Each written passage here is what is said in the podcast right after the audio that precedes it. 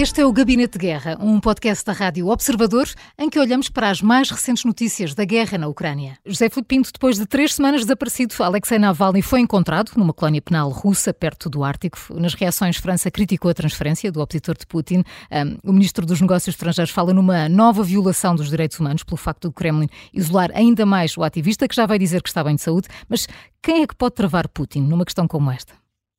Nesta situação, ninguém. E porquê? Porque uh, Putin é um oligarca que uh, tem uma guarda pretoriana à sua volta e que, portanto, tem toda a oligarquia russa uh, ao seu serviço.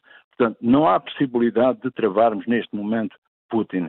Até porque pela história uh, eslava e pela história russa percebe-se que este povo está habituado a ter sempre, a precisar de um chefe uh, forte, um chefe uh, que se torna em breve num ditador. E se pensarmos em Stalin, se pensarmos em Lenin, se uhum. pensarmos uhum. em tantos outros ditadores que a Rússia já teve, para não falarmos já na, na postura dos czares, percebemos claramente que esta, este é um elemento que faz parte da Rússia. No caso de, de Putin, é importante percebermos uh, uma regra que há na política. O poder está habituado a que lhe digam que sim. E estranha se o questionam ou se lhe dizem que não. Putin é um plutopopulista e, como tal, não admite nem ser questionado, quanto mais que lhe digam que não. E por isso mesmo Navalny é uh, vítima do quê? De querer ter usado a liberdade de expressão, de ter querido mostrar uh, uh, toda a corrupção uhum. que enferma este regime. A partir daí, Navalny é alguém que vai sofrer todas as represálias de um sistema centrado na figura de um líder. E este, este plutopopulista num artigo que eu escrevi para os Estados Unidos, eh, denominado Trumpism and Putinism, Just the New Wine in uh, Old Bottles, eu expliquei que tanto Trump, o Trumpismo como o Putinismo é, não eram regimes, pelo contrário, Trump e Putin é que eram o resultado dos regimes. O que significa o quê? Que foi o sistema que criou Putin. E repare, Putin uh, não estava destinado a desempenhar o cargo que está a desempenhar foi uma criação do sistema. E uma vez no sistema, o que é que acontece? Ele capturou. E ao capturá-lo, ninguém o vai conseguir parar internamente. Externamente poderia ser parado, mas o problema é que a Rússia não subscreve a maioria dos acordos internacionais, por exemplo, não é signatário do Tribunal Penal Internacional. Eh, entretanto, a Comissão Eleitoral da Rússia rejeitou por unanimidade a candidatura de Yekaterina Duntsova. Eh, a imprensa internacional fala em erros na documentação submetida. Eh, José Filipe Pinto, podemos dizer que já era de esperar, Putin não vai mesmo ter ninguém a concorrer com ele, contra ele nas eleições do próximo ano? Ele até poderá ter alguém, desde que esse alguém não lhe faça minimamente frente. Seja aquilo que nós chamamos o idiota útil aquele que só aparece para mostrar uh, uh, o enorme poder do líder. Alguém que fica abaixo de 1%, por exemplo, dos votos ou de 2% dos votos. Porque a grande verdade é que quando houve a alteração da Constituição, todos nós percebemos que o que Putin uh, pretendeu fazer foi não se preocupar com ter de fingir que joga as regras do jogo democrático e significa que quem tem poder usa-o em benefício próprio.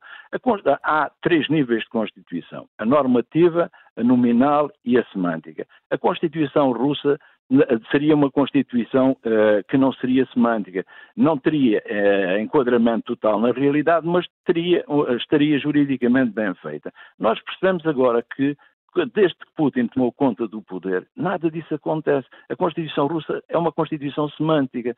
Nada do que está na Constituição tem tradução na realidade, sempre que isso implica, portanto, o poder do chefe.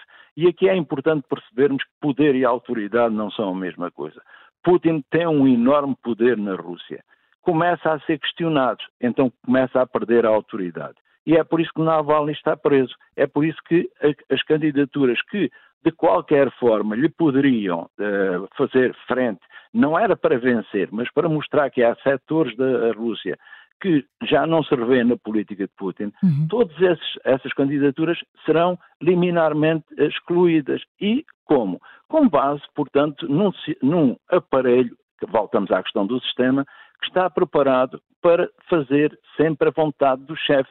E, portanto, em termos reais, nenhuma destas candidaturas irá eh, fazer frente ou fazer sombra sequer a Putin. Putin é um líder incontestado. E é um líder incontestado que faz questão de mostrar que não há alternativa nenhuma uhum. a ele e já está a colocar as coisas num pé muito complicado. Quer dizer que ele é a salvação da Rússia. E repare, quando o patriarca de, de Moscovo acaba por uh, benzer os tanques que vão para a Síria, os tanques russos que vão para a Síria. Quando o patriarca de, Moscovo diz que o governo de Putin é um presente de Deus, nós percebemos claramente que uh, há uma aproximação do patriarcado, que tem muita força ao Kremlin, e é por isso que o patriarca hoje já voltou a ter residência no Kremlin. Olhemos agora para o terreno. O exército russo reclamou o controle de Marinka, perto de Donetsk. Kiev nega, diz que ainda tem forças na cidade. Já no Porto da Crimeia, um navio de carga russo ficou danificado depois de ataques ucranianos. Uh, José Filipe que impacto tem cada uma destas notícias e que ponto de situação podemos fazer do que se está a passar no terreno?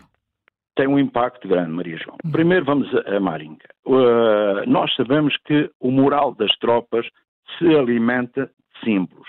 E Marinka é um símbolo para os ucranianos. E porquê? Porque foi, em 2014, foi em Marinka que o avanço soviético foi parado.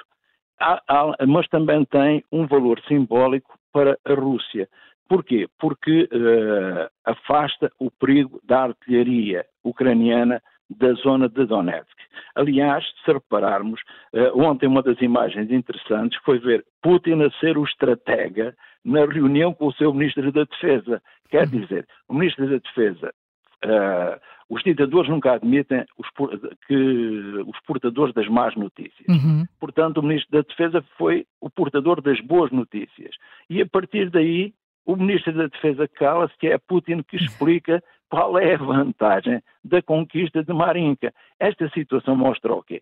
Mostra que todas as pessoas que foram colocadas nos ministérios são pessoas que uh, uh, apenas são a voz do dono. Já percebíamos isso em Peskov, percebe-se em Shogu, percebe-se em todos, todos os ministros que têm mais relevância, mas apenas para dizer o que Putin diz. O que é que acontece? Uh, em termos reais, Nesta fase, a Rússia está numa posição mais vantajosa do que a Ucrânia.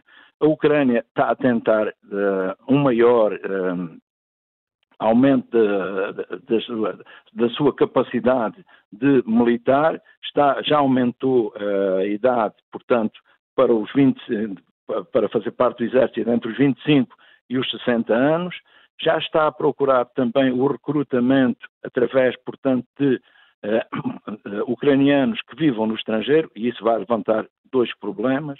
Primeiro que tudo, porque há países, a Alemanha já mostrou isso, que não estão interessados no repatriamento. Eu, quando estive agora uh, por duas vezes no estrangeiro, falei com ucranianos, todos eles, uh, já esta questão já era aflorada, ainda que nos bastidores, coloquei-lhes a questão se algum deles pretendia, eram jovens, se algum deles pretendia regressar Ambos disseram, ambos, eh, os vários, sim, sim. disseram que não e disseram, portanto, que esperam regressar à Ucrânia em tempo de paz, não em tempo de guerra.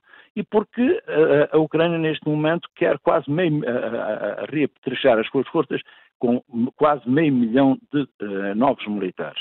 Isso implicaria problemas muito graves, como já acabei de explicar, mas também ao, ao, nível da própria despesa de guerra numa altura em que o Congresso dos Estados Unidos ainda não decidiu se vai continuar a apoiar o esforço de guerra uhum. e depois também em que a União Europeia está com dificuldade por causa da Hungria em proceder também a esse reforço das verbas. As verbas estão a ser reforçadas, mas a nível, portanto, bilateral. Portanto, o que é que eh, nós vemos no terreno? Eh, a situação, apesar da narrativa de Zelensky apontar para que a luz vai triunfar sobre as trevas, neste momento são as trevas que estão a triunfar sobre a luz. E vamos caminhar aqui para aquilo que eu disse desde o início que seria inevitável, é que vai ter a haver uma situação de compromisso.